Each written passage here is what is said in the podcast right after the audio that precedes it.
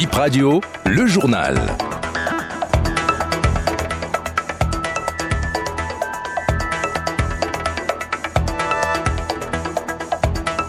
Bonjour à tous, bienvenue sur cette session de l'information sur Bénin Info Première. Bip Radio fait sa rentrée radiophonique demain dès 7h ce lundi. Votre chaîne d'information vous présentera de nouveaux programmes dans une grille bien aménagée. Boni était hier à Malanville. Il s'est rendu auprès des camionneurs bloqués à la frontière Bénin-Niger, accompagné d'une délégation des démocrates. Dimanche 8 octobre 2023. Bienvenue à nouveau au journal. BIP Radio Bénin Info Première fait sa toute première entrée radiophonique demain. À partir de ce lundi à 7h, vous pourrez suivre de nouveaux programmes et de nouvelles émissions comme vous n'en avez jamais eu sur d'autres chaînes au Bénin.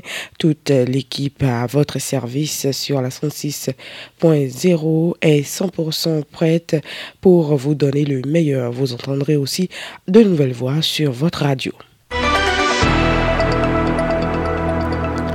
L'ex-président Boniaï était à Malanville hier. Il a rendu visite aux conducteurs de camions et leurs apprentis bloqués à Malanville depuis plus de plus de deux mois après la fermeture des frontières entre le Bénin et le Niger. Une décision suite aux sanctions de la CEDEAO. Le, président d'honneur des démocrates s'y est rendu accompagné du président du parti Eric Rondete et une dizaine de députés. On écoute le premier adjoint au maire de Malanville, Gado Kidami. Je les ai reçus. C'était dans la matinée du mercredi. Le patron avait déjà écrit et à la mairie de Malanville, le maire a affecté le document au SE pour étude. Et quant à lui, là aussi a affecté au DAF. Donc euh, j'ai eu connaissance justement de la lettre le jour où je les avais accueillis. Je les avais reçus plus tôt. Donc euh, j'ai immédiatement demandé aux responsables de la plateforme de crise de voir comment il faut procéder. Donc la plateforme a été réunie et il parti les rencontrer même sur le terrain le jeudi dans la matinée.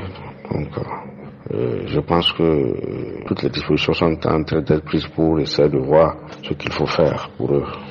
Bon, il y a une cellule de gestion des crises. Donc il y a une plateforme qui est, qui est mise en place. Donc c'est la plateforme qui s'est réunie le jeudi pour aller vers ces gens-là.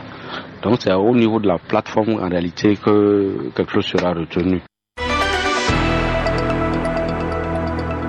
La ministre de l'Enseignement supérieur et de la Recherche scientifique informe tous les étudiants allocataires des universités publiques du Bénin que le processus de demande en ligne des allocations d'études universitaires au titre de l'année académique 2023-2024 démarre le jeudi 5 octobre 2023 à 0 heure et prendra rigoureusement fin le dimanche 4 février 2024.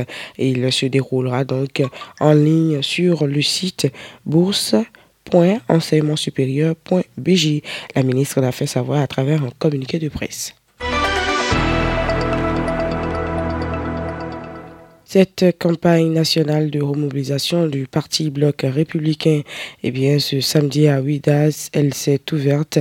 La campagne, euh, euh, la même opération a eu lieu à Lada et Calavi dans le Koufou. Euh, cette initiative devra permettre de mettre les militants du BR au même niveau d'information. La campagne dure une dizaine de jours. Un ensemble de soins qui atténue les, les symptômes d'une maladie sans agir sur sa cause. Eh bien, il s'agit des soins palliatifs prodigués à des malades incurables, à des personnes en fin de vie. Le, euh, président Latif de l'association béninois des soins palliatifs nous en parle. On écoute Latif Moussé.